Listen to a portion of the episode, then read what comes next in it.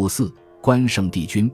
关圣帝君是道教对三国蜀国名将关羽的称号，道教还尊称其为荡魔真君、伏魔大帝、昭明义圣天尊，简称关公、关帝，俗称关老爷。关羽历史上确有其人，西晋陈寿著《三国志》对关羽的生平有详细记载。元末明初小说家罗贯中所著的《三国演义》。又对关羽的生平做了艺术的加工。关羽，字云长，河东解良（今山西解余县）人。关羽相貌非凡，身长九尺，髯长二尺，面如重枣，唇若涂朱，丹凤眼，卧蚕眉，相貌堂堂，威风凛凛。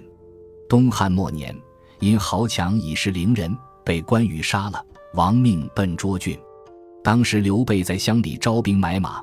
他与张飞网投，誓共生死，救困扶危，在桃园结为异姓兄弟，不求同年同月同日生，只愿同年同月同日死。后世传为佳话，称之为桃园三结义。他们同起义兵，争雄天下，共推袁绍为盟主。在袁绍麾下，关羽温酒斩华雄，威名大振。官渡之战前。曹操分兵东征，大败刘备，关羽被俘。关羽同曹操约定三事，而暂居曹营。曹操引关羽朝见汉献帝，汉献帝封其为偏将军。在白马之战中，关羽斩袁绍大将颜良、文丑，朝廷封其为汉寿亭侯。以后挂印封金，过五关，斩六将，仍投奔刘备。刘备封其为荡寇将军。并派其镇守荆州，任荆州牧。刘备为汉中王，拜关羽为前将军，假节钺，率众攻曹军。关羽水淹七军，擒于禁，斩庞德，威震华夏。在围攻樊城时，关羽右臂中曹军毒箭，名医华佗为其刮骨疗毒。关羽边饮酒边下棋，谈笑风生，旁若无人，表现了一派英雄气概。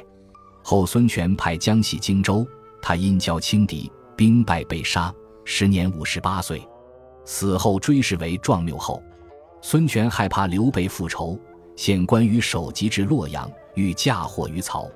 曹操识其谋，赠关羽为荆王，克陈香木为躯，以王侯之礼葬关羽于洛阳南门外。故事有关羽投葬河南洛阳关岭，身葬湖北当阳王泉山之说。关羽力敌万夫，勇武异常，恪守忠义，坚贞不二。其一生的表现为佛道，如三教称道。《三国演义》描写关羽遇难后阴魂不散，荡荡悠悠，直指荆州当阳县王泉山上空，大呼曰：“还我头来！”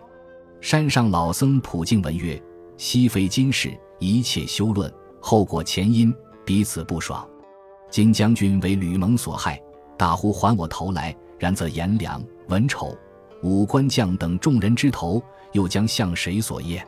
关羽恍然大悟，遂皈依佛门。宋代以后，关羽逐渐被神化。宋哲宗赵煦封其为显烈王，宋徽宗赵佶封其为义勇武安王，元代加封为显灵义勇武安英吉王。特别是元末著名长篇小说。《三国演义》的问世，使得关羽名声大振，在民间产生了极为深远的影响，成为古今第一将。到了明代万历年间，明神宗朱翊钧加封关羽为协天护国忠义帝、三界伏魔大帝、神威远镇天尊关圣帝君。清顺治皇帝对关羽的封号长达二十六字，即“忠义神武灵佑人，永威显护国保民，京城随敬义赞，宣德关圣大帝”。清乾隆皇帝封其为忠义神武灵佑关圣大帝，配设武庙，列为国司要典。明清时代，关羽地位极显，在民间有武王武圣人之尊，俨然与文王文圣人孔老夫子并肩而立。由于关羽被百姓附会成具有治病除灾、驱邪避恶、诛叛剿逆、寻名察思，乃至招财进宝、避伤诱甲等无边法力。所以得到民间百姓的尊崇和膜拜。明清之际，各地的关帝庙风起，旧时仅北京一地粗略统计就达二百多座。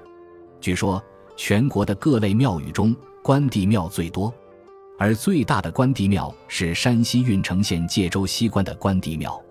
此庙占地三十亩，地面中心建有一座春秋楼，楼内有一尊关羽的彩色塑像，形象逼真。